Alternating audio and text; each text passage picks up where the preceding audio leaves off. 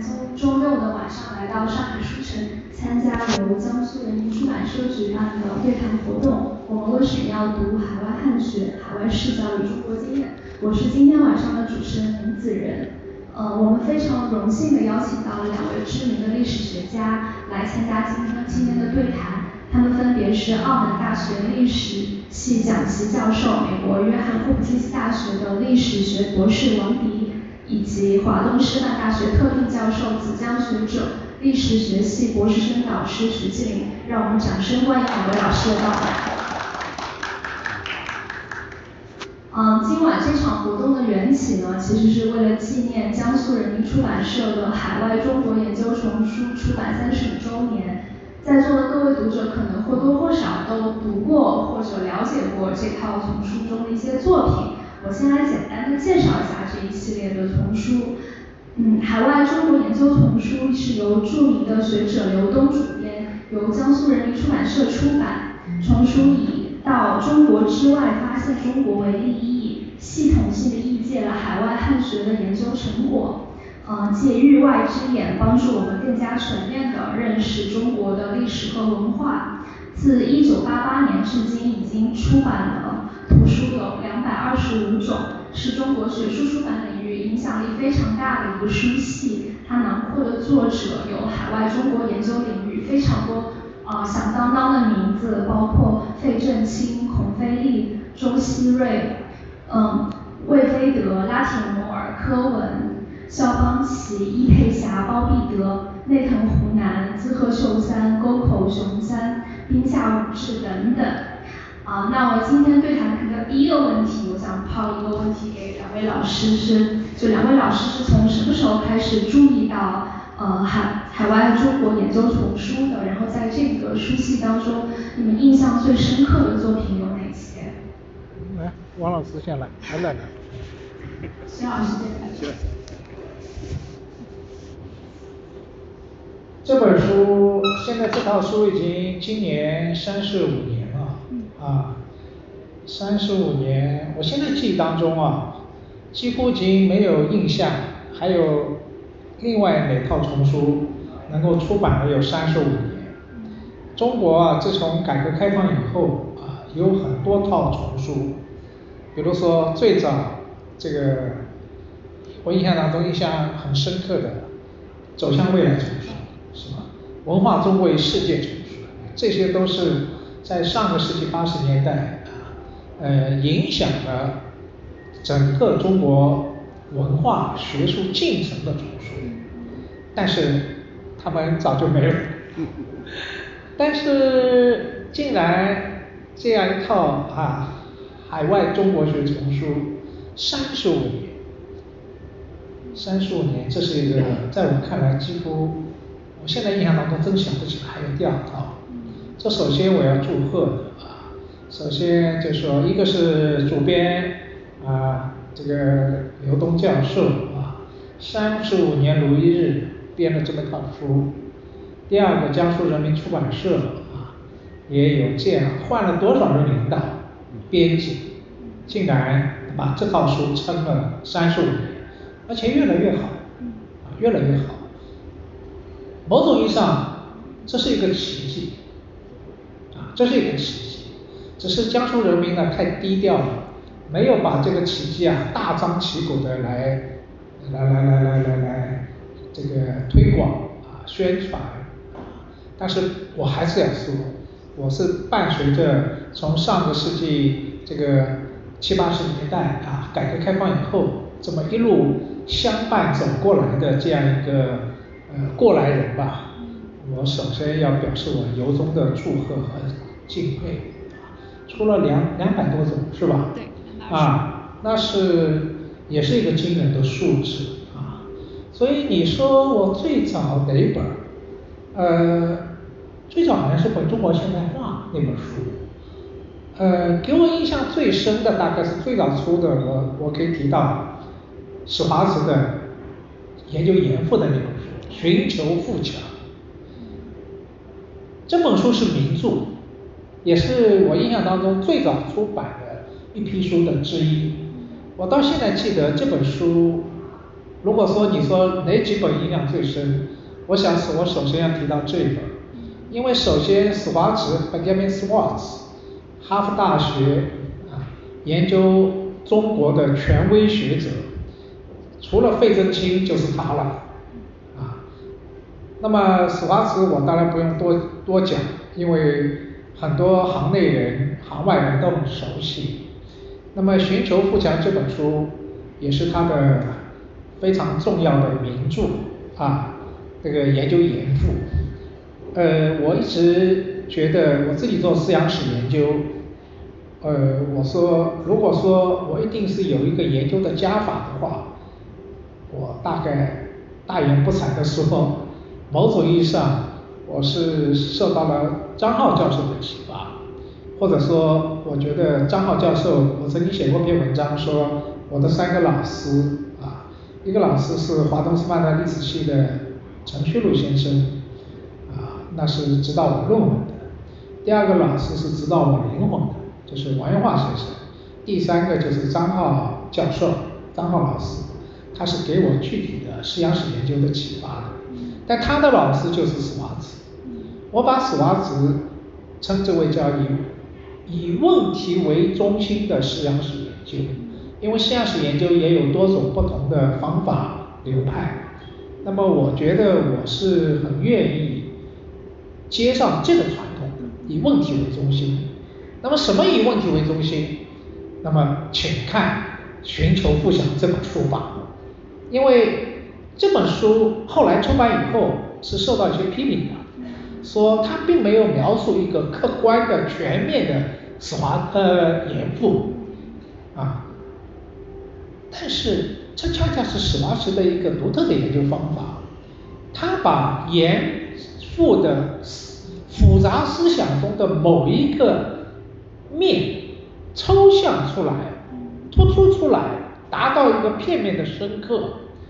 从而呢以他的一个问题为导向。这个问题导向是什么？这个问题就是说，为什么严复要寻求复想？学西方当中要寻求复想。史华子说，严复比一般的西想思想、西方思想家更敏锐地注意到，在十九世纪欧洲的思想当中，寻求富强是他的核心的动力。连西方思想家都没意识到的，严复作为一个东方人，他注意到，所以他以这样一个问题为中心写了这本书。这本书是非常典范的啊，非常典范的。呃，我不说，至少影响了我啊，也影响了另外一些做思想史的学者。那么这本书竟然是由我们这套丛书。最早出版的啊，最早出版。那么另外还有几本，呃，这样现现在我我不要做麦霸，让那个王老师先讲，我再接着再讲另外两本，好吧？好好。因为说实话，听一个人在那里啰嗦是一个非常痛苦的事啊。两个人对话就比较好了。呃，王老师你也先讲第一本第一本，然后我们再讲其他几本精彩的，好不好？好。哎，你你的喇叭。好，嗯，徐老师刚才的那些回忆，其实像严复的这个就不像这些，我是我都买了的。最最早啊，是江苏社出的这一套，呃，它不像现在这么大的规模啊，基本上是翻译出版啊，立刻那个时候呃八十年代就是开始关注这些西方。汉学，啊，呃，因为那个时候，呃，大量的像社会学的书啊受到关注。其实这个徐老师刚才提到的《走向未来》丛书，我这里是全部都有的。啊，《走向未来》呢，它要比这一套书要出来的早啊，但是呢，这这套书的，就说坚持了三十五年啊，陆陆续续现在两百多本，成了一个规模。在我九一年到美国以后，其实我每次回国的话，这套书的购买是我的一个主要的在我的购书单上。我记得每次经过北京，在丰禄松，在万盛啊，先是如果看到了这个这个海外汉学的这些翻译，其实别人都以为哦你在海外去读书了，那么你读英文原著不是更容易吗？更好吗？说实话，你还是得承认自己的母语啊翻译过来读起来很快得多。尽管好些书我也读过英文本，但是如果我看到了有翻译本的话，我还是立即把它收集起来。实际上江苏社的这一套啊，就是我们目前我现在呃我没统计过啊，但是前期出的书我基本上啊都有。但是这个如果说是哪本书啊对我印象最深啊，我觉得这个比较早的就是那本，因为我是研究日常生活啊，就是谢和奈写的那本嗯蒙古入侵前的城市生活。那本书呢呃篇幅不大啊，但是呢对我的研究其实非常有帮助。我在呃做我的街头文化的博士论文的时候，其实我就在呃在西方汉学里边，哪些研究过中国的日常生活，其实非常少，可以说是那本啊谢和奈的那一本可能是几乎是唯一的啊。他那本书其实写的蛮早的，我印象中间应该是写写于七十年代吧。但是一直到了九十年代，我做博士论文的时候，几乎没有另外的研究日常生活的这些专著的出版。所以那本书后来我在拿到博士学位以后，呃在美国教书，其实那本书啊英文本我也经常用来啊这个教中国通史的时候啊作为阅读的阅读的这个书之一。所以这我觉觉得这个像这些书的介绍进入到中国啊，我觉得这个研究生还有青年老师、青年学者，其实从这些啊这一套书中间学到了很多东西。其实过去啊，我们我记得我在读本科的时候，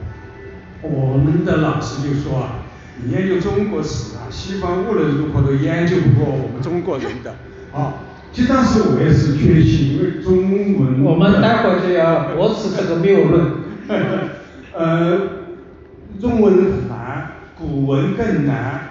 而有西方人来理解中国，我们总认为他们是隔着一层啊，隔靴搔痒啊，等等等等这些。其实后来随着这套丛书的引进，我们才发现，哇，西方是这样研究的，我们这些课题我们从来没考虑过，而且甚至用的资料我们也没有这样挖掘过，才发现打开了一个仓库啊。其实，在中间呢，我到了西方以后，我开始逐渐的啊接触更多的西方汉学的研究，我才发现，其实我们过去的理解，认为西方人啊理解中国永远没有中国的学者理解中国这样深刻，我觉得是一个误解。我在在想，其实有的时候我们是在身在庐山中啊，不一定有些问题我们能够意识到。而西方的汉学，它作为一个他者，有的时候他来看中国的问题，甚至比我们没有想到的问题，我们没有想到的课题，还有就是。我们过去在档案、图书资料的使用的不方便，特别是我指的早期啊，像我们要做一个研究，在挖掘资料方面非常困难。但是在西方这个图书的使用啊，比如说我在美国做博士论文的时候，连十九世纪初的这些传教士来中国的，他们的旅行记这些都可以通过管记借书借到。但是在中国有的书，我们知道它的书目。我我在写我的第一本书《靠着封闭的世界》的时候，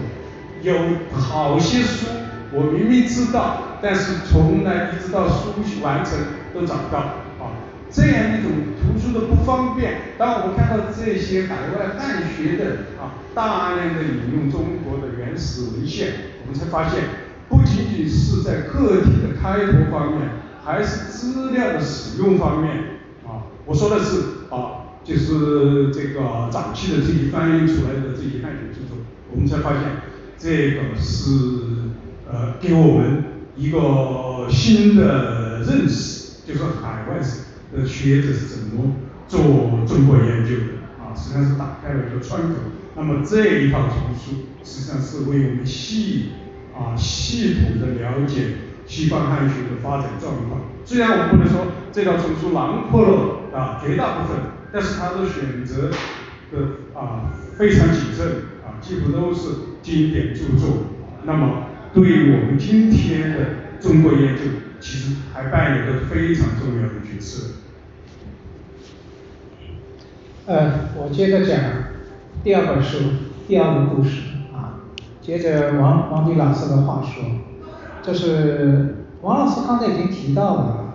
为什么我们有这么多的研究中国的中国学者，还要有去看西方的书，是吧？难道我们对中国的历史还有谁比我们了解更全面、更深刻吗？但是。你没读过这些海外中国学者研究中国的书，叫不看不知道，一看吓一跳。这个有点像旅游一样，世界这么大，我要去看看。你不用看两百本，你看个几本，你就突然脑洞打开，哦，原来还有这样一种研究中国的。因为过去啊，对中国的研究是有套路的。那么这些套路就各种各样的模式吧，是吧？那么这个革命史模式啊，什么什么模式啊，反正五种社会形态啊，啊都有套路。那么这些套路有些是意识形态的套路，有一些是学术形态的套路。所以呢，我们中国学生在研究中国的时候，都是。包括导师都是按照你要求这套套路来做研究、看资料、写文章，然后对你说，千万不要有想法啊，有想法就是叫叫史，就是以史以论代史，就说你先有结论，然后呢你才去看资料，这是不对的，要两脑放空啊，叫先看资料啊，叫。论从史出啊，这你看老先生都是这样教导我们的。结果当然也有做出来很好的，但是很多两脑空空做出来的研究啊，看起来在资料上很扎实，但是你要知道，一个研究最重要的是一个什么？一个 argument。这个 argument 你觉得他辛辛苦苦搞了几年？几万字，结果这个 argument 要么是常识，要么就是没有任何新意，就是一个知识上的常识问题。但是你去看，我不是说，我也不是迷信海外，说大白话两百多书好书里边也有一些是比较平庸的。我这里也讲句话啊，我也不是瞎吹捧，什么就这个外国月亮都是圆的。啊，有些是圆的，有些不那么圆，还有残缺。但是那些好的还真是让你脑洞大开。什么脑洞大开？啊，他居然可以从这个角度研究，竟然还有这样一种写法。比如说，我现在举第二个例子，肖邦奇的《雪路》这本书是拿了雷蒙森奖的啊，雷蒙森奖是呃是。美国亚洲学会颁发的中国研究的奖，啊，一本是颁给古代史是吧？一本是颁给中国近现代史是吧？从一九啊，反正年划分，对对对，对对对对对。那么肖邦奇就拿了这个一九零零年以后的这个奖。这本书薄薄的《血路》，撒开条血路的血路，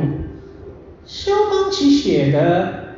是一个当时大革命时期的一个国民党在浙江的领袖，那么写他的一生，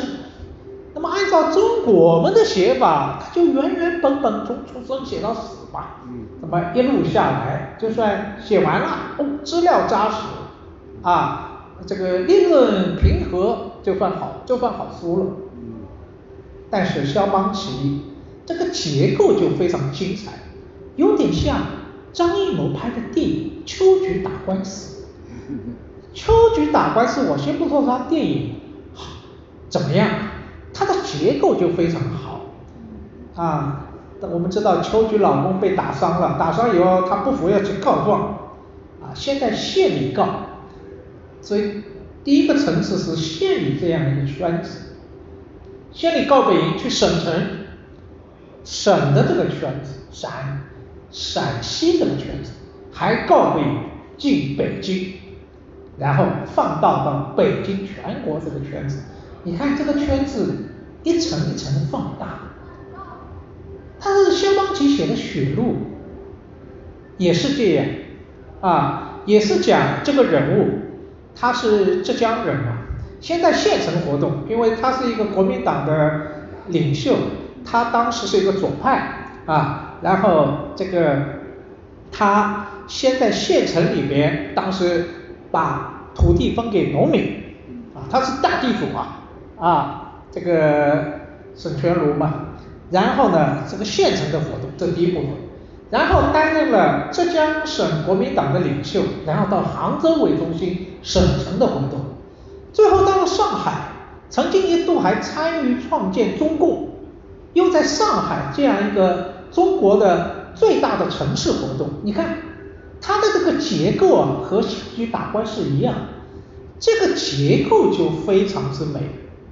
非常之精妙，精妙。所以你看，呃，说实话，我和王迪老师都蛮喜欢文学的，是吧？呃，文学有时候好就好在什么？它这个故事啊，结构就很美。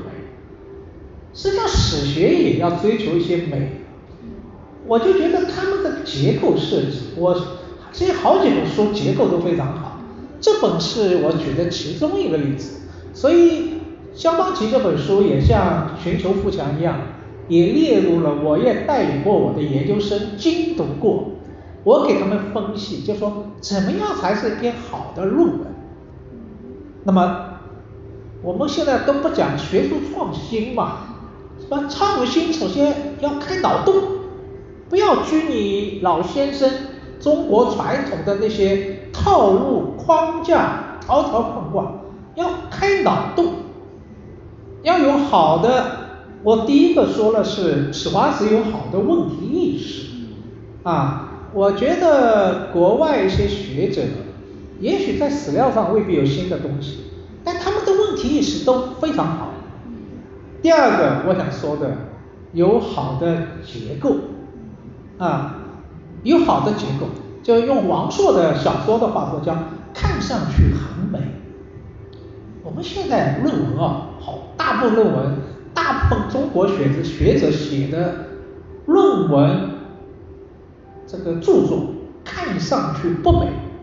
你要以顽强的毅力，对专业的百倍的热爱才能读。但是很多他们的书啊。你就睡之前可以读，上厕所也可以读，在地铁上也读，坐了高铁读了还错站错错错站，那就是好啊。当然，除了有好的问题意识，有好的结构以外，当然第三个要有好的故事。那这部分呢，王迪老师是专家，我还是留给他讲，我也可以补充一下。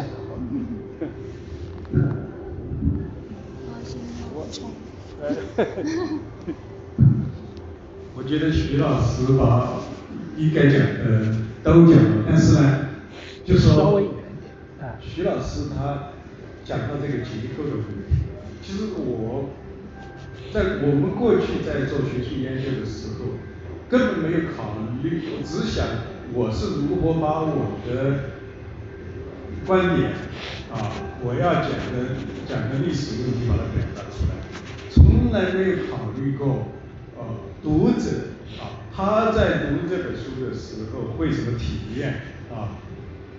经常我批评我的第一本书《跨时空的世界》就这样，说什么时候读？我那个书就是你睡觉之前睡不着觉，你拿来读啊。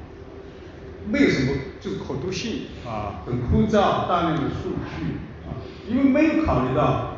这个读者他会怎么体验。但是当我们在读西方汉学的时候啊，我们就发现。其实他们非常讲究一种表达啊，就是我在写这本书，虽然是我是做的学术研究，那么我怎样把它表达出来，让这个阅读的人啊，怎样去这个把这个故事能够完整的领会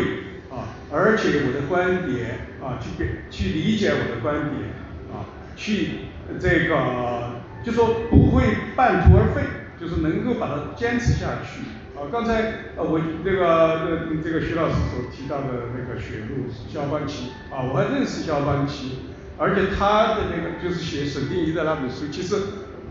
当我读到那本书以后，其实我就觉得他在思考的时候就是怎样把这个故事完整的讲好，这个一下很大的功夫。啊，包括那一整套就是放在那一些的妇女研究，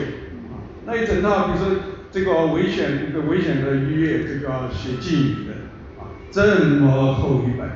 大量的故事，大量的资料的发掘，啊，像那个那个这个这个这个呃这个这个 teachers in the inner chambers 这个翻译成什么我我想不起来了，就归属师啊归属师。这些我们过去从来没有想到要从这个角度来考虑问题。你看，过去我们讲到五四运动，啊，五四运动就是中国妇女是受压迫的，她们没有受过教育，她在男人的世界中间。其实五四的这种基本的定位是没有错的，但问题在于中国的历史非常复杂，在不同的区域啊，妇女的。经历是不一样的。那么高英义的这本书，他是研究的是江南的妇女啊，而且是明啊明朝明末的江南妇女。江南是中国啊经济文化最发达的地区。这个发现，其实在那个明末的时候，就很多的这个文人家庭或者士绅家庭。其实妇女能够接受很好的教育，啊，这样就展现出来了。就说我们研究历史啊，不能是平板一块。其实过去我们在这种武士的话语之下呢，我们研究妇女都是把妇女作为受压迫的啊，没有任何选择的，没有受到任何教育的这样一个群体。但是实际上历史是非常复杂的。那高彦义的这个啊这个归属史。就给我们展示了妇女在中国传统社会的妇女的另外一面，这个就说明我们其实就引引发了我的思考。那么过去我们认为中国的妇女受压迫，这个是天经地义的，用不着再做具体的个案研究啊。但是他的那个研究其实告诉我们，在这个去进行具体的历史啊历史问题的时候，要具体分析啊。经常出现的是例外的现象，实际上就给我们提供了一个案例。我们理解传统中国的妇女啊，其实也有不同的面相。这个实际上也影响到我自己的研究。比如说，我们我在研究晚清这个社会改革的时候，其实我就发现一个现象，其实也是受到高元一的他的这个思路的影响。其实我们个人去想当然的就想。那么社会改良，改良者肯定对妇女就采用的是啊，采取的是比较开放的态度啊。结果其实我们当进入了具体的研究，我发现，其实当时在成都二十世纪初进行社会改良的时候，恰好是这些改良派，改良派对妇女的限制最多。你看传统的妇女可以到庙里去，对吧？观音观音庙里边去呃去去拜。啊，可以去这个戏院里面看戏，但是当社会改良的时候，这些改良说，你妇女就不能去进入到这些场合，因为这个好多男人都在看这些妇女，他反而表现出来的是比过去的传统的这个社会啊，比这个实际上对这些妇女的限制更多。这个就完全和就我们理解历史和过去的所谓的 common sense 就是呃这个通常的看法是不一样的，所以就具体的问题一要具体的分析。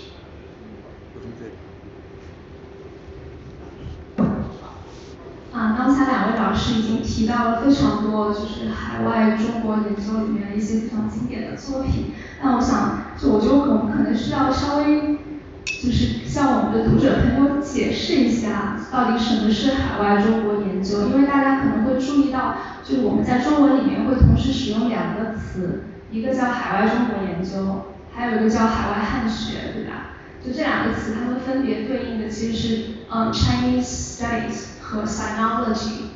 然后大家如果现在去看去看那个国外的大学网站上去查院系，你们基本上不会看到 Sinology 这个词这个系的，你应该一般都会看到 Chinese Studies，就是中国研究。欧洲还有。欧洲还有是吧？对对，非英语、法语、德语，特别是德语还有。嗯。呃，美国是没有的，就美国要么是中国研究，要么是东亚研究 （East Asian Studies）。嗯。但是就在这里面，就是确实，呃，汉学和中国研究是有一个传承和进化的一个关系。然后接下来想请两位老师谈一谈，就是就是呃，中国海外中国研究这个这个大的学科，它是怎么样从汉学转变成。就中国研究的，呃，这个部分刚好接上，就说的确在美国啊，美国只有中国研究是吧？这个 China Studies 啊，这个中国研究，但是现在几乎没有汉学研究，但是在汉学研究，说实话是一个欧洲的传统，啊，现在德国还有。呃，欧洲好几个国家还有汉学系，它还不是中国研究。那么为什么美国有中国研究呢？这要归结于一个人和一场战争。这场战争就是第二次世界大战，啊，第二次世界大战。第二次世界大战以后，啊，美国介入了太平洋战场，然后他就要了解日本，他的敌人，也要了解他的盟友中国。然后呢，当时像费正清、史华慈在内的这些一批后来成为中国研究的大家，就在军队里边，呃，像史华斯在军队里面啊，史华斯当初呃有一个说法啊，说当初他破译了日本的密电码，因为史华斯的是一个语言天才，日语比中文还好，呃，然后费正清呢，当时是在我们知道费正清和三十年代就来到中国，是吧？和那个梁思成、林徽因都是好朋友，不是一般的好朋友啊！啊，夫这两对夫妻，抗战期间他是美国驻昆明总领事馆，负责接洽西南联大知识分子的，啊，他是一个外交官。那么到了战后，这就要我说归结为一个人，就是 Fairbank，费正清，到哈佛大学就。只手创建了美国第一个中国研究，已经没有这个学科的，这就是 China Studies。那么 China Studies 又和日本研究在一起，就归属于叫东亚系。所以美国美国汉过去的汉学研究传统是不强的，和欧洲没法比。但是它在中国研究领域，那就是怎么说？首先是开创，现在某种意义上是在海外是独占鳌头的。那么这区别在哪里呢？汉学汉学是把中国的过去，主要是研究过去中国的文学、这个历史、哲学这些经典啊，也包括文字和考古，这都叫汉学。汉学主要是研究这个。但是中国研究就不一样了，它不仅研究古代，也研究像费正清就是最早研究条约制度，就是鸦片战争以后条约制度，就研究近代以后的中国，然后贯穿起来就是中国研究，然后他不仅是研究文献，汉学以文那个文献为主，他还包括各方面啊各方面的，就说形成了中国研究，更大的和日本、韩国研究在一起，就形成东亚研究。所以就说从这点而言，我们这套书里面既有汉学研究，啊，也有中国学研究，啊，这两者之间当然今天也不是绝然分家了，但是它的脉络源头，包括研究方法，我觉得还是有些区别的。比如说我个人，我个人，我觉得我不是汉学家，说实话，我在汉学领域我不是我的特长。我还是主要研究中，我们两个的还是中研究 China Studies 是吧？汉学方面我们不是特长啊。这个比如说陈寅恪先生就是汉学大家嘛，是吧？国外也有好几位，我们不说名字了啊，那也有好几位。所以这之间区别在这里啊，在这里。我补充一下就是，刚才徐老师其实说的很明确了。其实欧洲的汉学主要还是研究中国古代啊古代史，而中国研究是从美国费尔费正清啊这样开创起来的。它主要是对中国现实问题，特别是中国呃走入近代以后啊，所以费正清才有冲击改变模式这些啊，就中国在近代所面临的变化。而且费正清开始研究中国是为美国政策制定国际和制定对华政策啊这样开始的，他的对对这个最有影响的啊最早的一本就是美美国与中国，在美国与中国是给政府官员啊给军队的人看，去理解中国怎样认识中国啊，但是这本书由于写的在学术上也非常有名啊。非常有贡献，三百估计我至少我手里面都有第四百啊，第四百不断的，我在美国教书的时候有把这个这个美国与中国呃曾经作为教科书用过，其实可以虽然是讲，但它其实它虽然书名叫美国与中国，但实际上呢是以就说美国人怎样去理解中国啊这样来开始的。所以后来他的学生在哈佛大学，他的学生后来到了各个大学啊，各个大学去做中国的研究。那么这样形成的是对中国当代中国啊近代以来的中国的认识，这样发展起来的。所以他有强烈的问题意识。但是西方汉学呢，像包括研究敦煌的文献，像斯坦因啊这些，这些是纯纯粹的。汉学的研究是去理解中国古代的文化、哲学啊啊这样的古代的历史啊这样一个，所以说这个区别其实蛮大的。但最后呢，由于汉学它的包容性，它比较专啊，而中国研究它实际上成以后就成为跨学科了啊，因为不仅仅是研究历史啊，研究社会学、研究人类学。啊，研究这个文化，甚至有 culture studies 啊，urban studies，这都进入了这个呃呃中国研究的范围之内，所以它包容性更强，所以出版的专著越来越多。像这一套书虽然也有汉学，但主要可以看得出来，其实是中国研究占了绝大多数。那个王迪老师，你曾经给我们介绍过啊。你当时在 Hopkins 这个读博士生是吧？嗯。你修的课，嗯。你给大家讲一讲，也许大家就明白了。作为一个 China Studies 的一个研究者，他需要一些什么样的学科知识？嗯。啊，就你刚才已经提到，中国研究是一个跨学科的，是吧？我觉得会给大家更 更感性的一个印象。谢谢徐老师这个客串主持人。对不起，我让你抢了你饭碗了。这个其实美国的这个训练，呃，别人调侃啊，呃，其他像欧洲啊、中国都有调侃，就是一种匠人训练啊，这样的训练。它不像欧洲，你去到到 Cambridge 这些 Oxford 这些你去看，其实呃不修没有多少课可修的。啊，读博士的时候实际上是很轻松的，跟着导师做研究啊，你可以进入课题。但是美国不一样，进入了博士研究首先就是要修各种阅读啊阅读的课，就是每一个就所谓讨论课上啊要读大量的这个有关的研究啊，但是而且是不仅仅是读中国啊，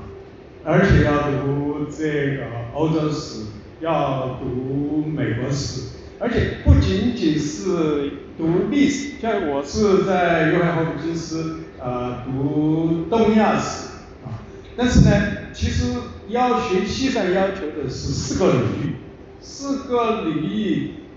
在本系只算两个领域，你其他两个领域必须要在系外修啊。那么我在人类学系修社会人类学，在比较政治学系修比较政治学。就这样一种结构啊，当然我其实在那个我的专业啊东亚史方面，其实只是四门课中间的一门，而且花的时间是等同的，只是说进入博士论文以后，才花的更多的时间在中国史的阅读方面，但是那个是为了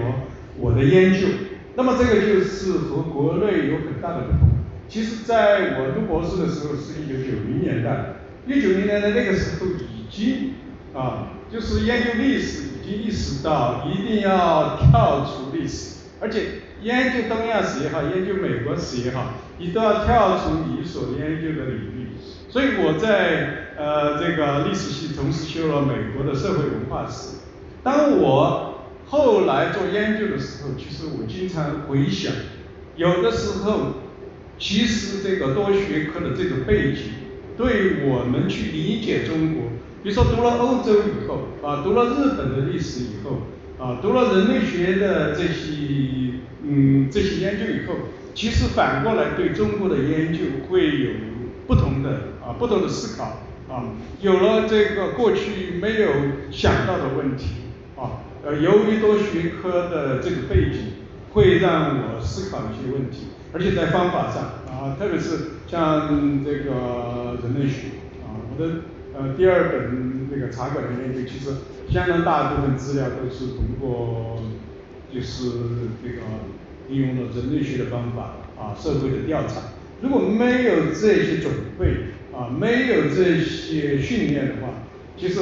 是很难把呃，就是很难把一个研究做好。啊，像在座有些可能是大学生，或者是研究生，其实一定不要觉得，哎呀，我在系外修课，这个是浪费了时间。其实这个是非常重要的。可能当时你现在感觉不到，但是在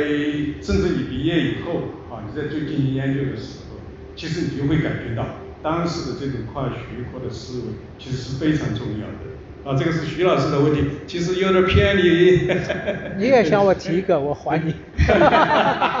我想一个比较难的问题，一会儿问你。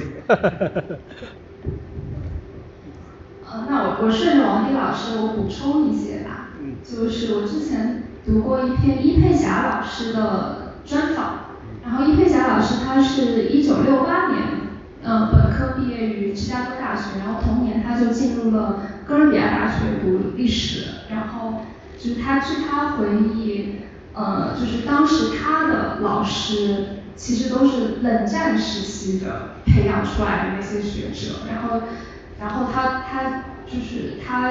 记得在七十年代初的时候，美国的历史学界有一个社会史的转向，就是伊佩霞那一代的新的一代的年轻学者，他们开始转向社会史，然后这时候就出现了跟他的老师那一代。出现了很大的冲突，因为上一代的呃学者，他们可能更多的研究，就是他们进入东亚研究领域是因为，就是是因为二战，其实是因为可能他们对军事，对于这种就是政治，是这种大的历史感兴趣，他们才进入这个领域的，所以他们他们就对社会史完全没有概念，然后当时就出现了这样子一个两代学者之间的冲突。然后王斌老师，其实您的就是学您的研究领域大致也是属于就是在社会史的这个范畴里面的嘛。我不知道您是不是可以给我们介再介绍一下，就是您在九十年代在美国读书的时候，就是当时的呃就是美国的中国研究的历史领域里面大概是一个什么样的情况？其实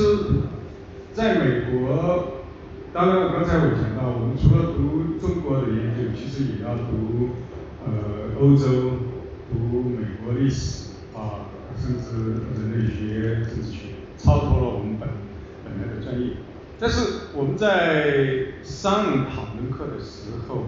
其实我发现美国有个特点，汉学研究有一个特点，啊或者中国研究有一个特点，特别注重日本对中国的研究。其实你看我们这一套书啊，啊其实好些叫包括内藤湖南的这些研究啊，其实我们。在上呃，在美国上课的时候啊，对日本的，中国的研究为什么重视呢？其实这个，所以说为什么我到美国以后必须修日语啊？那个时候我其实我都三十五岁了啊，要学新的语言其实非常困难。但是当时我就意识到，如果要做好中国研究啊，一定要。就是要了解日本对中国，这你看，到大家都知道啊，特别是在业内都知道啊，在日本研究中国，比如说有东京学派，有京都学派啊，这个日本的研究就有点儿啊，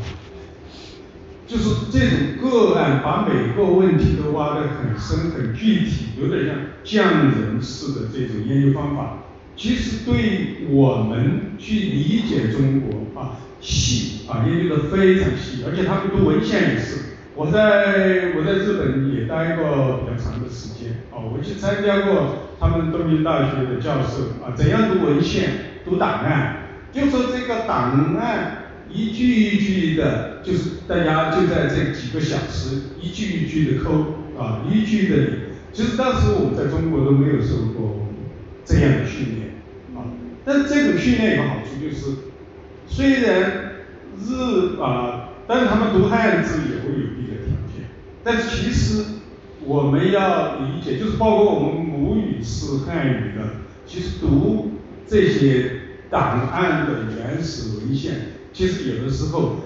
对一些内容的理解也是有困难的。但是当面临这些困难的时候，他们是这个坐在一起啊，七八个人甚至十几个人。一句一句的抠，大家讨论这句话怎么理解？其实对这个日本人啊，日本学者所下的这些功夫，其实受到美国学者的看重啊。所以我的导师这个威廉洛就是罗威廉，他在讨论课上把这个呃就是日本学者的一些代表性的嗯著作，包括这个深圳夫，深圳好像这个也有啊，这个这这类的。啊，这类的研究介绍进来啊，让我们阅读。那么，我觉得啊，这样的训练就是不仅仅是呃读啊读中国学者的研究也要读啊，但是我记得呃我们也读中国早期的包括资本主义萌芽的这些这些东西，所以这个训练是比较全面的。至少在我的理解啊，呃，美国学者并没有说啊。由这个由意识形态，呃，中国是马克思主义的历史学，我们就不读中国的东西。其实也是读，特别是在呃五十年代、六十年代，呃，关于资本主义萌芽的这些讨论。为什么重视这些讨论呢？因为很多这些研究都是根据中国的档案啊，中国学者，包括吴承明啊，他们这老一辈的这些经济学家。他们使用中国的档案对中国的具体问题的研究，其实也帮助了美国学者啊认识中国社会。其实这个就让我们啊得到一种启发，就是说虽然可能在研究方法上的不不同啊，在意识形态啊，甚至这个在整个史学观的不一样，但并不是说我们一定要排斥和自己不同的方法、不同的史学观的这些研究，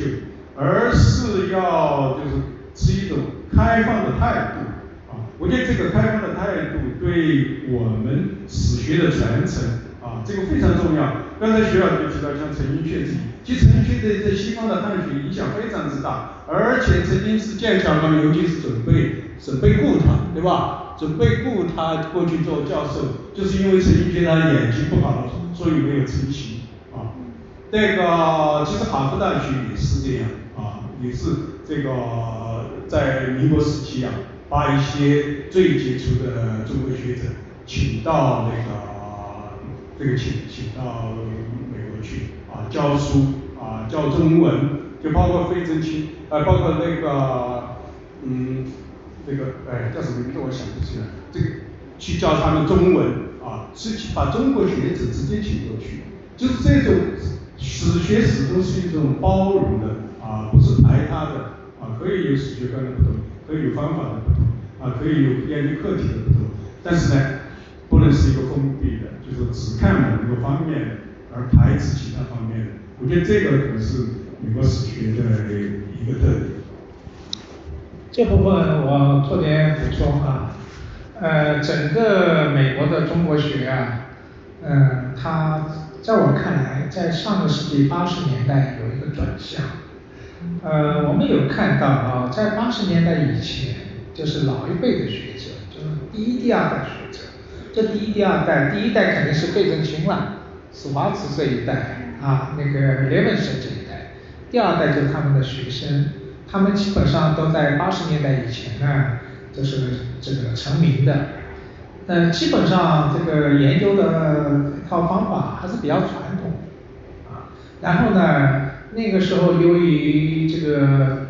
我们说中国还没有开放，所以他们很难看到资料，所以主要集中在政治史、外交史和思想史，啊，这三个领域啊，对资料的要求、史料的要求是不高的。啊，但是八十年代开放以后啊，大量的美国的、欧洲的、日本的学者可以到中国来看资料，然后呢，又受到了法国的影响。呃，我们太多讲到美国为中心，但是你知道，在美国又受到法国的影响，特别在史学领域，法国两个，我就说年检学派影响非常大。年检学派学掀起以后啊，年检学派我就简单讲，他强调的就是说重心下移，啊，重心下移就是研究是长时段的历史，过去政治外交西洋史都是短时段的，但是长时段当然也包括中时段这样，中时段是社会文化是中时段，长时段甚至是像气候。啊，现在气候是很热，生态史这些过去是不入史的，也入史了。那么年检学派就是长时段的历史，就影响到了这个美国的中国研究学界，所以这是一个转向。政治外交思想史在美国变得不吃香了，啊，年轻学者就是第三代以后的学者，现在美国大已经第四代学者都出来了。啊，就是费正清，费正清为为起点来数代，那么他们就开始大量的做社会的研究，社会史、文化史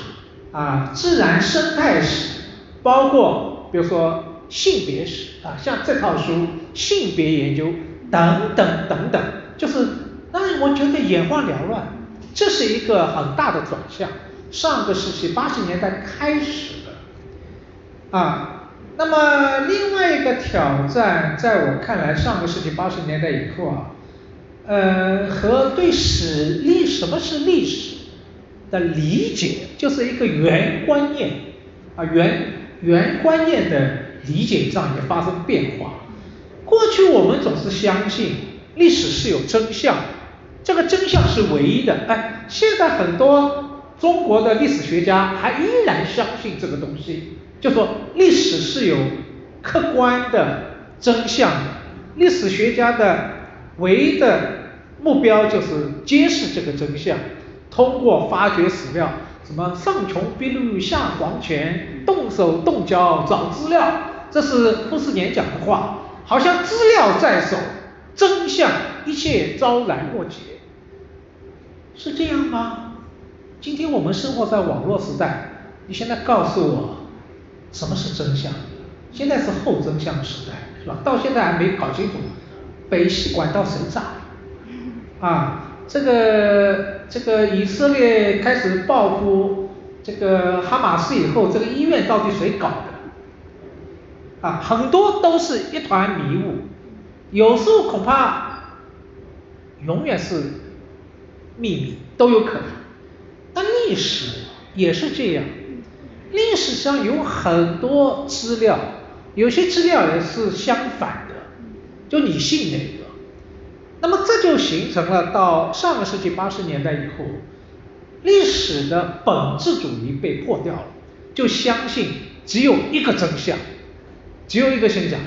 甚至相信某些史料具有终极性的价值，就说他这个资料出来以后，最后做一个终极的判断。但是你越是对历史历史了解越深入，你会发现。历史有时候，特别是复杂的事件，那些因果关系就是个罗生门，你可以说多元解读，也就是说，已经发生的历史，它不存在一个本质主义的存在，真相的存在，对后人来说它是开放的，你可以说多元的解读，然后不同的史料可以整合成不同的真相。不同的图景，那么这怎么理解呢？呃，我一直说历史的真相就是一头大象，每一个历史学家都不是上帝，只有上帝才是全知全能，从上帝的视角可以看到历史的整体。但是每一个凡人，包括陈寅恪、费正清，也都是凡人，虽然他们是凡人当中最优秀的。他们依然在做着瞎子摸象的工作，也就是说，抱住了一条腿，啊，摸到了尾大鼻子，啊，抓住了尾巴，你难道能够声称你抓住了历史的本质吗？这是一种冒充上帝的狂妄，凡人是不可能的。所以也就是说，上个世纪八十年代以后，美国由于这个我们说后本质主义时代，后本质主义哲学产生以后，这个东西被破了，所以出现了好多新的发展，比如说新文化史，啊，新文化史影响也很大，啊，新文化史它颠覆了很多东西，就说文化，我们过去的概念说文化是什么？文化是一套意识形态，它是被经济基础建构的。被现实建构的，这是文化。但是新文化史告诉我们说错，我们的好多的现实，就说都是被我们的一套文化建构起来的啊。那么这是受到了福柯的影响，也就是说新文化史从受到了后现代的影响，受到了福柯的影响。也就是说，很多我们自以为客观的知识、历史的知识。它是被建构起来的，建构起来，被文化建构起来，它并不是一个客观的存在。那么这一点很有意思啊，这一点受到了量子力学的这个证实，因为我们对科学的理解只是停留在什么牛顿时代，相信有一个确实的一个因果关系，但是现代的量子力学。告诉我们，量子力学不仅是一个力学，是套宇宙观。就是你们有没有听说过诺贝尔奖获得者薛定谔有很著名的叫薛定谔的猫？就这个猫是死了还是活的，这是不确定的，要看在哪一刻从什么角度观察。啊，有可能在某一个角度它是死的。有可能在某一个角度、某一个时刻，它又是活的，它是不确定的。事实的本身是不确定的，只有在你一个特定的观察角度进入的时候，这一点它是确定的。也就是说，宇宙事实的真正的本相是开放的，既是又不是，但有有点像我们佛学啊，也有点像我们道家的庄子，很像啊，很像，既是又不是啊，就像这个这啊，我不做科学了，我跑主题了。那我回过头来说，八十年代的美国的中国学研究受到影响，新文化是强调就这个东西，都是被建构的，被建构。那么我这里举一个例子，历史删掉柯文写的那本关于义和团运动的起源这本书，他就讲义和团是怎么回事，他就运用了这套新文化史的这套理论方法，他就说有三种关于义和团的说法。一个是原初的这个义和团的故事，然后是记忆中的义和团的故事，还有第三层就是后来研究者通过某种把它整合起来的一套叙事，又是另外一种故事，就是关于义和团。当我们后人去看它的话，一层一层有不同的故事或者有不同的叙事，你信哪一个？它里面有非常开放的多元的层次，都是后人给后者后来被建构。那我先不说这个对不对，那信不信由你是吧？但是今天到了海国海外中国学啊，美国也好，欧洲也好，你可以看到有个很大的变化。他们最好的就像王迪老师刚刚说的开放性。说句大白话，我也贬一下美国的中国学，他们基本上还是跟着美国的欧洲学走的，新文化史也不是跟着法国史研究走的，是吧？但是他们很敏锐，包括九十年代那个时候研究这个 civil society 市民社会理论啊，来解释中国历史，在找中国有没有市民社会？为什么？因为。这个苏联东欧解体以后，然后有一种解释说，这是因为东欧有市民社会，然后一下子风靡市民社会理论，还有哈贝马斯的公共领域理论，一下子风靡这个欧洲历史和现实政治的研究，啊，给了美国的中国研究学者很大的启发，他们马上挪用到对中国历史的研究，你可以看到。实际上，我我说句话，美国的中国学研究在方法论上、概念上，原创的因要素是不多的，啊，很少有美国中国学研究影响到了其他学科，那是不多的。当然也有一些啊，比如说这个张浩教授反复说，史华慈的很多对中国的研究啊，实际上不仅是研究中国。它具有跨学科的意义，只是呢，西方那些研究欧洲历史的美国学者太傲，他们有中心主义，他们不太在乎，他觉得你们是区域研究吧，不是太看得起，是吧？所以呢，这个被忽视，啊，不是说完全没价值，但是好就好在边缘好在哪里？边缘姿态很低，啊。这个他可以学习别人，把别的学科、别的研究领域一些好的研究方法挪用过来。所以美国的中国研究为什么好？一个借鉴欧洲，当然日本也有借鉴，呃，还有就是说他们其他学科的好东西，它都可以化为自己的一种研究。所以为什么我刚才说？总是觉得他们脑洞大开，这是他们山寨能力很强，就是说善于把不同其他学科的欧洲研究的其他的好东西都能够吸纳进来。但是我也告诉大家，不要以为中国学者在这部分是缺席的，中国的学者，包括民国时期的学者、晚清的一些学者，还有不要说中国古代。包括中国当代学者，因为我们还没谈到我们个人和现在美国的这些中国学者的交往那些故事。那么我觉得他们这部分，他们也擅非常擅长倾听理解啊，吸纳你的好东西，成为他的。所以为什么美国中国研究这么强？现在也明白，啊，它就是一个开放的体系。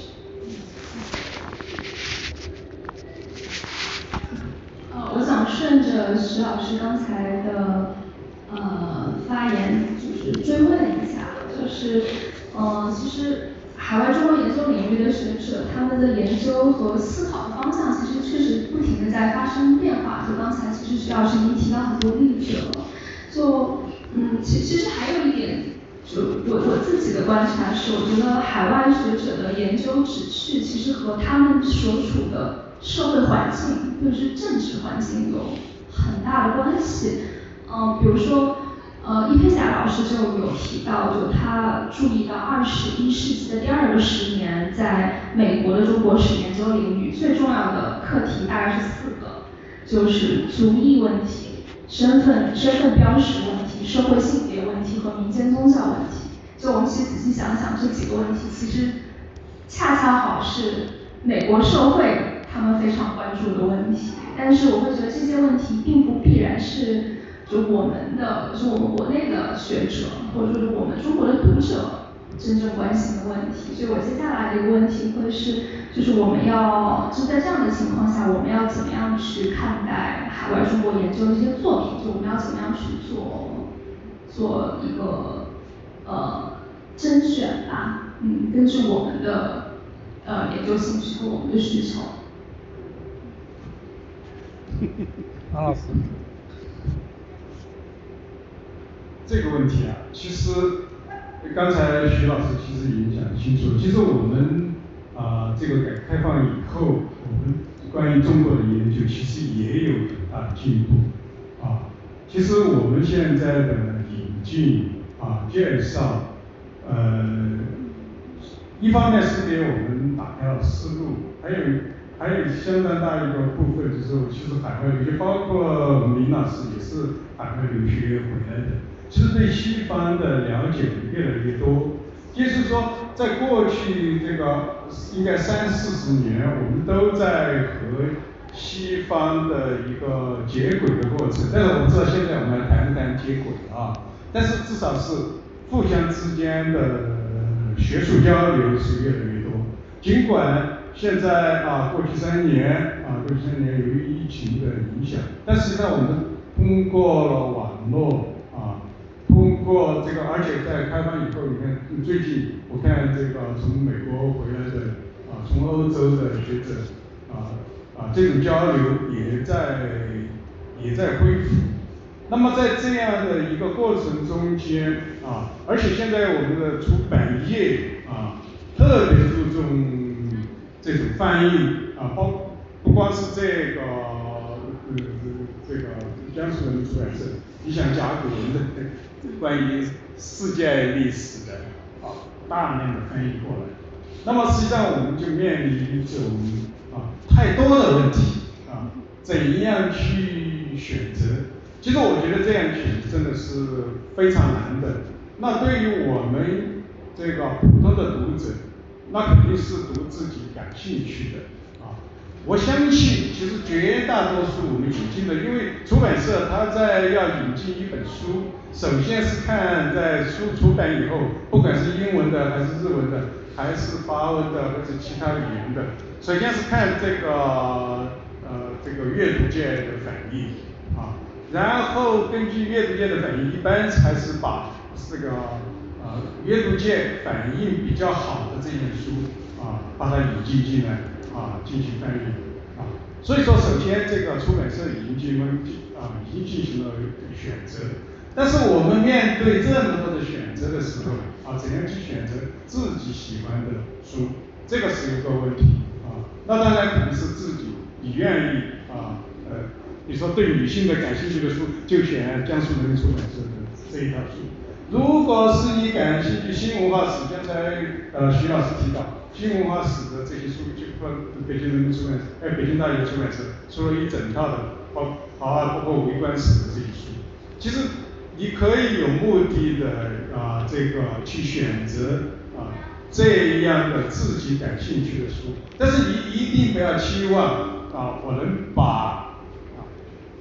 所有的这些翻译的好书都读完啊，这个是不可能的。其实包括我们自己的学，我们学者啊做专门研究的也不可能把绝大部分的这些翻译过来的书读完，也是选择自己感兴趣的书，对自己啊的研究兴趣或者自己的阅读兴趣有关的这些书啊来啊做出选择。所以说这个现在选择多的情况下，这个还是根据自己的这种好恶来决定，还有就是根据各种媒体的介绍啊，大家口碑比较好的书，那么我们先找来读啊，这个这个是一个选择方法。但首先，但是这个现在对于出版社也是面临一个挑战，当这么多的书啊都在各个出版社都在进行竞争啊，那么怎样选出最好的书啊出版提供给这个读者？啊，这个是一个非常啊啊，我觉得是一个非常困难的啊，特别是翻译，现在翻译的这种质量啊，现在我们的读者，我们的读者越来越挑剔啊，甚至好多其实我们的读者也可以读英文的原文啊，但在你如果是翻译不到位的话，那么别人去去对照这个原文来进行比较啊，出现大量的错误，这个也会影响到一个出版社的生意。但是我觉得江苏人民出版社的这一套，至少在我的意识中间，我所了解的好像没有一本书是由于啊或者翻译出了问题，或者是在图书质量上出了问题啊，所以这个对一个出版社来说，保证它的质量，一个是选书的质量，一个是翻译的质量啊，这个是可能是这个我们作为一般的读者啊，肯定要是啊就是选择啊就是有声望的啊品牌。那么江苏人民出版社的这一套汉学啊，海外汉学研究，那就是新的一个时代。嗯，我刚才讲为什么我们要读海外中国学，嗯，讲了三个点。第一个说他们有非常独特的问题意识，第二个呢，他们有非常好的一个叙述叙述的架构，是吧？第三个呢，就让王迪老师讲。他们会讲故事，讲好故事，但是还有第四个，呃，一直没机会。我现在趁快结束之前，赶紧补一手啊，否则这个四条腿只剩三条腿了，是吧？是什么呢？呃，这个四点我之前没做，今天来我来聊天的，和王老师聊天的，就到了现场我就突然想起来，这四点都很重要啊，我就补充这第四点。他们有好的、非常有用的分析的一些概念。我举一个例子好了，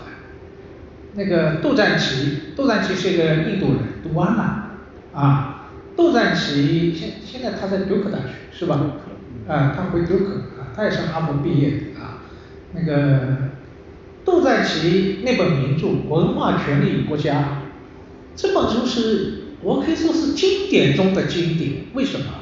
薄薄的一本书，研究晚是晚清吧，到一九四二年的华北农村，华北农村，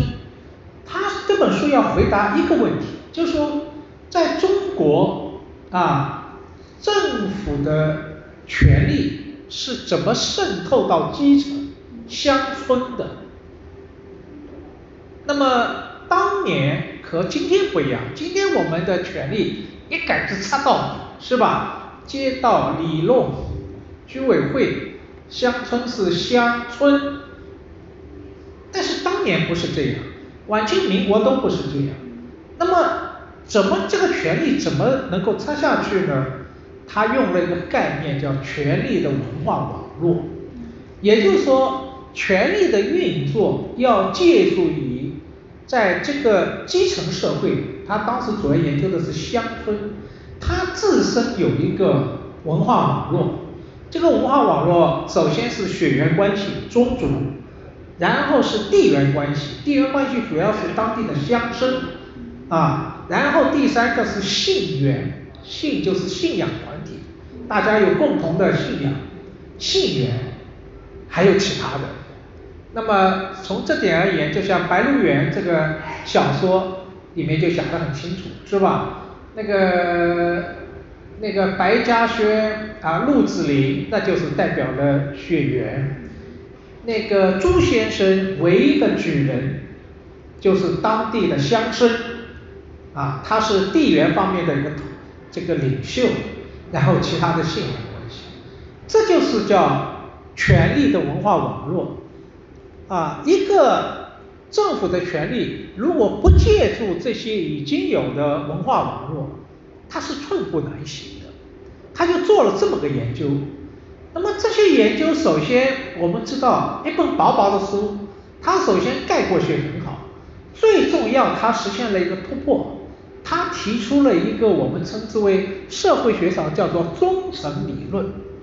就它的有解释半径是有限的，但是呢又不是仅仅只能解释个案，它可以解释给一个启发，可以解释相当层面的一些。类似的历史文化和社会现象。那么这本书之所以有影响，我个人并不认为它资料上有多少独特的东西，它用了满帖的资料，而薄薄一本书也没用足啊，不像现在人写书啊，唯恐人家不知道他看了多少资料，反正现在有大数据啊，堆呀，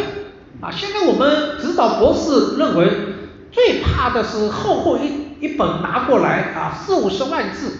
然后都可以，女生可以带着防身啊啊啊这种的，现在我们的要求不能这么厚，因为为什么？现在找资料太容易了，大数据，电脑一按，不不不不，相关资料都吐出来了，然后他就整个只要用复制粘贴的方式就可以写在博士论文的相应部位，那就不算好东西。但是像这本书薄薄的。一本书啊，薄薄的，大概有两百多页吧，我现在记得很薄。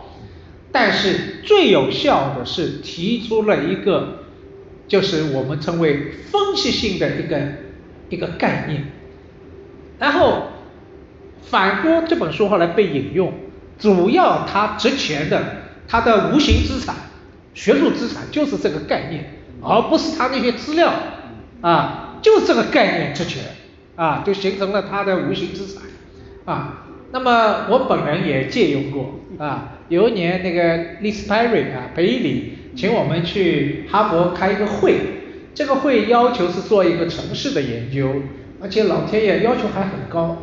你还得和另外一个城市比较，就在城市比较研究当中研究一个城市，这是这个会那个 那个那个要求和主题。然后我就研究了北京视野中的近代上海城市，这个近代指的是民国。我要回答这个问题和就是一个受到杜赞奇提出的问题，就是说民国时候的上海谁在控制这个城市？因为那个时候城市，特别是在二三十年代，呃，北洋和国民党权力并没有像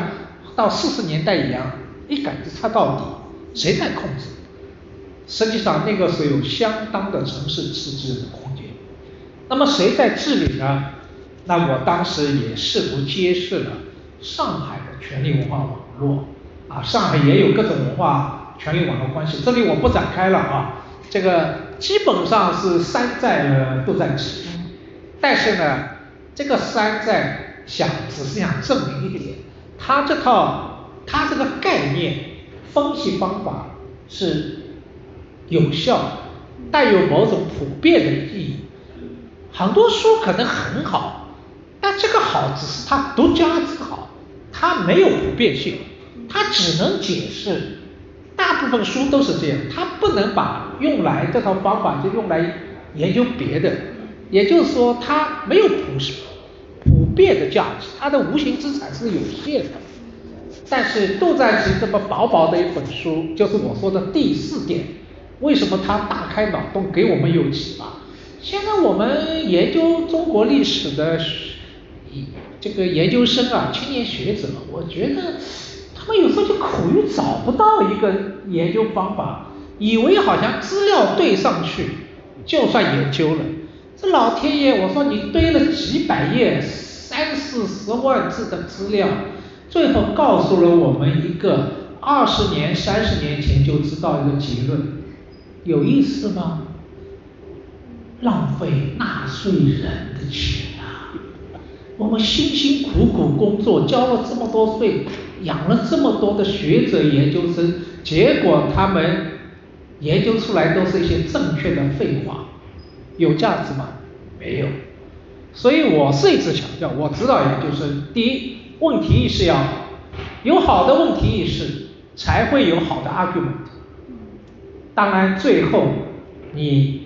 这个当然要求很高，我也没做到，我也我也没有从来提出一个一个什么，呃，怎么什么 怎么有就是这套忠诚理论意义上的那些什么有效的分析架构，我承认我没这个能力，有的话我今天也不坐在这了，是吧？坐到王迪老师位置上去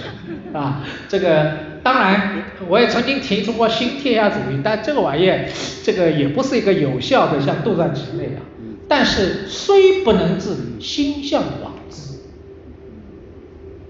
那么我仅仅举一个例子，杜赞奇，还有其他的，呃，还有好几个。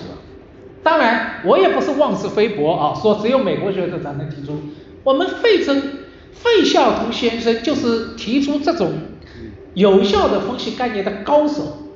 乡土中国薄薄一本书，薄的了就四五万字。是吧？硕士论文今天都通不过，他这个字数啊，一个注释都没有，写作不符合规范，乡土中国。但是那套就是以自我为中心的差序格局，这就是一个经典的概念，经典的分析，到现在还有。费孝通先生晚年又提出了中国这个中华民族多元一体，这个概念又是。非常有影响。那我的意思说，不是说只有美国学者有这个能力，我们的民国过来的这些大师也有这个能力，但是我们今天失去了这个能力，我们要想想为什么。杜赞奇的这本书啊，我就补充补充一点，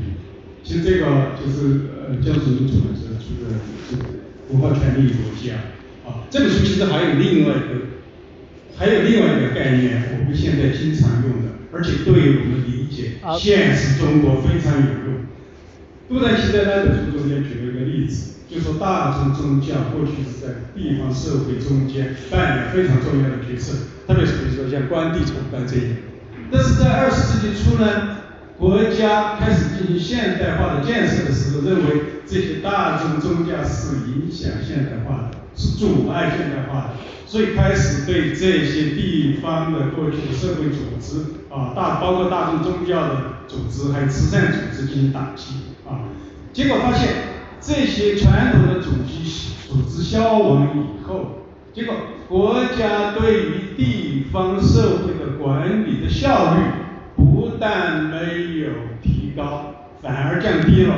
国家去取代这些社会组织，那么还要更增加更多的税收，增加更多的政府人员，啊，都在去成为这个政治权力的内卷化。大家都经常最近经常提到内卷，也就是说，当国家的权力太大，啊，这个政府的雇员太多，增加了更多的税收以后，这个这个反而管理的效率有所减低。啊，这个是他的这本书中间另外一个非常重要的。不，这个这个概念不是他原创的，是美国人类学家 Gales 最早提出的。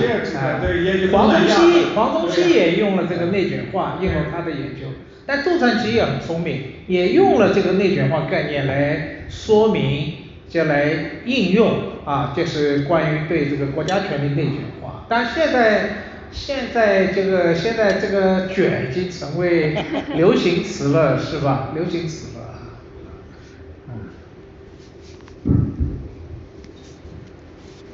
呃，我再问两位老师最后一个问题，然后我们就开放给现场观众做一个 Q&A。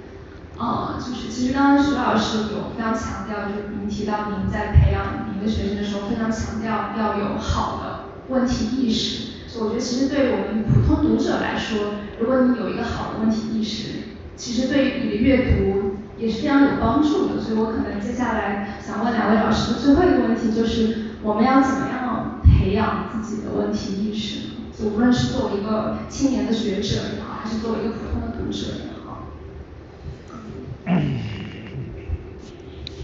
我觉得问题意识没法培养，这个不是技能，技能是可以培养的。啊，来听我的课，然后我告诉你怎么培养问题意识。在我看来，问题意识不是没有个每个人都有的，可以说大部分人都没有问题意识，它是一种某种意义上是一种天性。这个天性来自于怎样？是孩子时代的一种好奇心。你知道？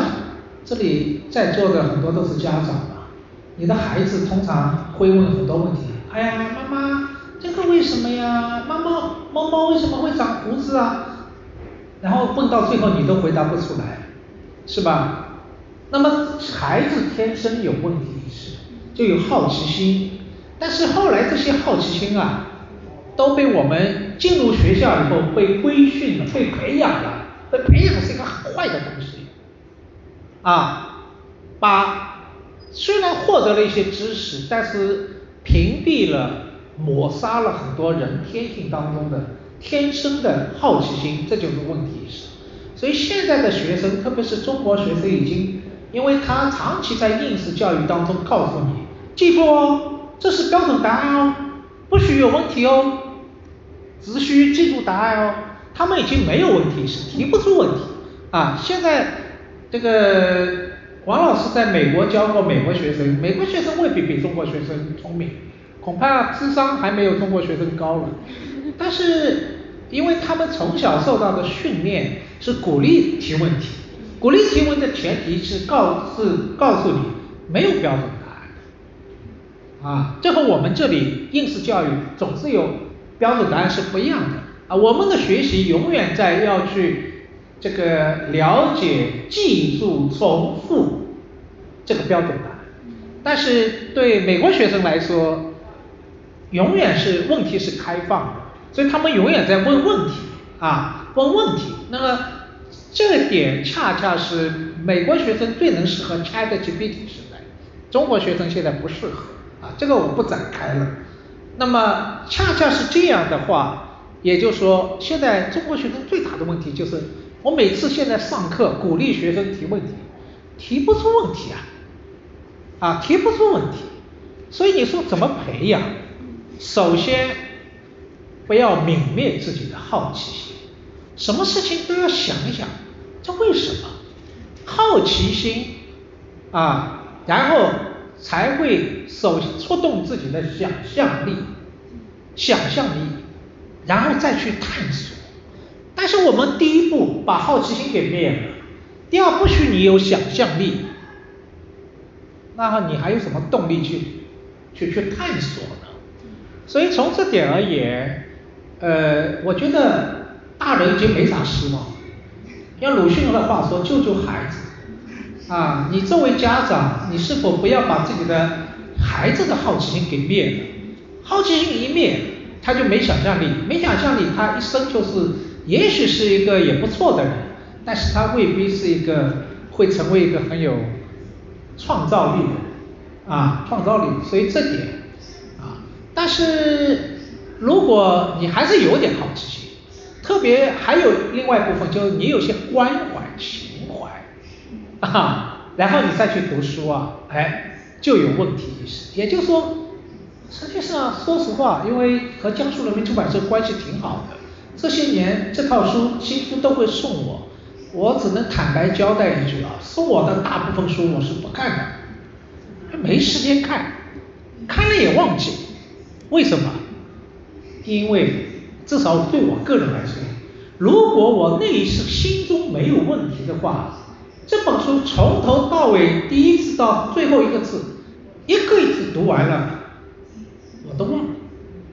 只有和自己内心的问题发生了碰撞，这个是一辈子都不会忘的。所以问题意识它的意义就在这里，就是说读书也是需要问题意识的，也不要说写书了。那么也就是说，当你在读一本书的时候，你不能是一个空荡荡的自我，空荡荡的自我是装不进任何东西的。你一定要有一个有问题的自我，你和书对话，然后你才能真有生活。所以我我是一直强调，书不必读得太多。啊，过去有些学者说，哎呀，一个月读三十本书，我一方面敬佩，另外一方面怀疑，觉得他这个书读了有意义吗？然后看看他写的每一本书的评价，基本上就是在做编辑做的工作，呃，内容介绍，啊，他没什么自己心得，也看不出他有什么创造力，所以书不要读的太多，因为第一，世界上好书不多的，啊，好书不多，我说大白话，除了两百多本书，真正能够，真正值得你每本读的，大概也就二三十种吧。啊，当然有些专业领域另当别论啊，比如说性别研究的，你当然这六本女性的书你都该读。但是作为一般来说，你说这个像杜赞奇这种书啊，那个说实话，呃，不是说都是，也就这其中若干本而已。所以第一要学会怎么选择，什么是好书。一个人最重要。特别我说我在学校里面，我说我从来不在乎学生发表什么论文，什么发表论文有几篇论文发表，然后来收博士生，对不起，我看你品味。我们面试的时候，我们问的最经常的问题，至少华东师范大学历史系，我们导师最喜欢问的是，你告诉我，在这个领域你读过哪几本好书，好在哪里？然后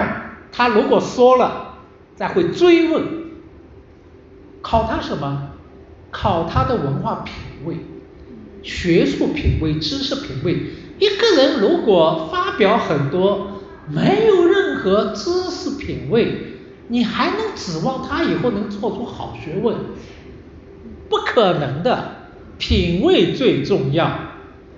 所以就说读书也不要太烂，选择当然一个是有用的书，你当然要读。另外一个没直接有用的，那你要知道什么是好书，什么是好书，恰恰和你内心中的一些问题啊，会擦出火花。就像今天王迪老师坐在我旁边，哎呀，他把我擦出好多火花。如果今天不是王老师，其他一位大概我就信意阑珊了，啥话都不想说，也说不出来了。道理就在这啊，所以一个人他的水准是以他读的书。他交的朋友，甚至是他的敌人来衡量，啊，而不是以他自己。所以读书这个东西就是一个和书的一个对话。那么我自己有个习惯啊，碰到一本好书啊，越读越慢，就是哇，这太精彩了，就开始内心啊，牵牵马头那个这个狂马马在奔腾，冒出好多想法，因为被他点燃了嘛。被他点燃，你说一本好书最好的就是被他点燃，这就像爱情被点燃一样。你碰到一个千年难逢的那个恋人一样，被点燃的感觉多爽。但是你能不能被点燃？除了你能不能碰到好书，就说你识别好书，闻香识女人，闻香识好书啊。一本好书也要色香味俱全嘛。另外一个就你有没有一个自我有问题的自我，那这玩意儿没法培养，没法培养。呃，在我看来就是个熏陶啊。比如说今天来的各位，实际上不是来学习的，是来熏陶的啊。在这个上刚刚装修完的蛮网红的这样一个上海书城，你被这样子氛围熏陶了啊，被我们今天。这个这样一个场子，我们形成了一个气场，你无形当中被熏陶了。那么这个慢慢慢慢，如果你多的话，你就会成为一个有品位的人。所以读书也是这样啊，所以多读一些海外中国学书啊，这个生在中国却是在，似乎假装在海外，你好像呃，我是没有到美国留过学，是吧？但是读了这些书，我也觉得王迪老师，我好像也拿了好几个美国博士学位。徐老师已经讲的更透彻了。我没有多少补充。但是我觉得徐老师，你看他没有在美国留过学，没有在欧洲留过学，但是对西方的汉学研究的这种了解的透彻，而且能够系统的讲出道德出来，这个就是徐老师的过人之处啊。另外呢，我补充一点，就是关于这个问题意识的培养。虽然徐老师他表面上说啊，这个是不可能的，其实他在不断的这么多年培养这么多学生啊，有些好多这个学生都是非常有成就的。其实就是在他的培养之下啊，这种问题也是。当然，我们作为老师啊，我刚才就是徐老师提到过，我们有些指导老师啊，他就是过去的传统的这个做法，特别民国时期啊，就是动手动脚找东西。啊，呃，进入收了去研究生以后呢，你先给我到档案或者到图书馆去看资料啊。刚才徐老师就提到这一点，我是同意的。问题是怎样培养出来的？首先必须去阅读过去的研究的成果啊。在比如说女性研究方面，其实这个就是最大最好的开始啊，这几本啊，这几本就是教授出版社这一本就最好的开始。因为你先进入到这个史料中间，但是你没有基本的学术训练，你不知道怎样去从这些浩如烟海的历史资料中间去找到你的问题。那么怎样去找到你的问题？首先去读过去有些哪些研究，这些研究有的时候不一定是具体的研究这个题目。但是可以去发现，哦，别人是这样来看这个问题的，啊，从这些资料别人能得出这样的观点，啊，别人是这样运用和解释资料的，啊，别人是这样提出问题和解决问题的，等等，有了这样一些基本的训练之后，所以为什么我发现，在美国啊，好多你说学文学的或者学其他学外语的，甚至。到美国去读博士，其实在我们来说，像我们招收我们的博士生，我们都不愿意去招收其他没有任何历史训练的。但是为什么有些学文学的、学外语的，到了美国以后，经过了呃这这个六七年啊，甚至七八年的培养之后，出来的博士生非常强。过去我们看不起的，现在才发现这个就是 training 啊，就是训练的作用。在不断的就是进行告诉他们怎样去培养这个历史啊，怎样去解读资料啊，怎样去进行历史的写作，进怎样进行历史的思考，怎样去进行历史的批判啊。这个最后这一点我特别强调，我们去学，不管是你读文学也好，还是读历史还是人类学也好，其实批判是非常重要的，就是包括这些经典著作啊，我们仍然要。怀着一种批判的眼光，我说批判并不是说一定要去反驳别人，而是要提出问题啊，发现中间对你是否有解释力，而且如果是我来写这本书，我会不会有不同的思考啊？我会不会有提出不同的观点？所以刚才徐老师有一点提的非常重要啊，历史是没有标准。刚才但是刚才徐老师所提出来可能是呃主要在讲。可能有我们不同的资料啊，其实有的时候我们面临同样的资料，仍然我们的看法是不一样的啊。不同的是，并不是说我们看到不同的资料啊，所以说我们的观点不同不一样。其实有的时候我们面临同样的资料，面临同样的事实，由于我们的这个背景。啊，我们的教育或者我们的政治、我们的意识形态，以及我们的方法，甚至从地域、我们的文化、我们的家庭啊、经济地位等等等等这些，都会影响我们对历史的判断。所以在这一点上，历史啊没有一个标准答案，你一定要记在心里面啊，不要以为这这个是或者教科书的这个这个答案就是终极的答案，这个是可能是教科书啊，它必须这样写。但是我们在阅读的时候，我们在理解的时候，一定要理解这一点，多提出问题啊，为什么要这样讲啊？这这样讲对我们有什么什么样的启发啊？所以说这种问题是始终是在我们头脑中间。那么归结到一点就是多思考、多阅读啊，而且带有批判的眼光来看这些所有的这些著作。呃，两位老师给了我们。非常多很中肯的建议，然后呃，会谈的部分差不多就告一段落，然后接下来我们有一点时间可以开放给现场的呃读者朋友提问。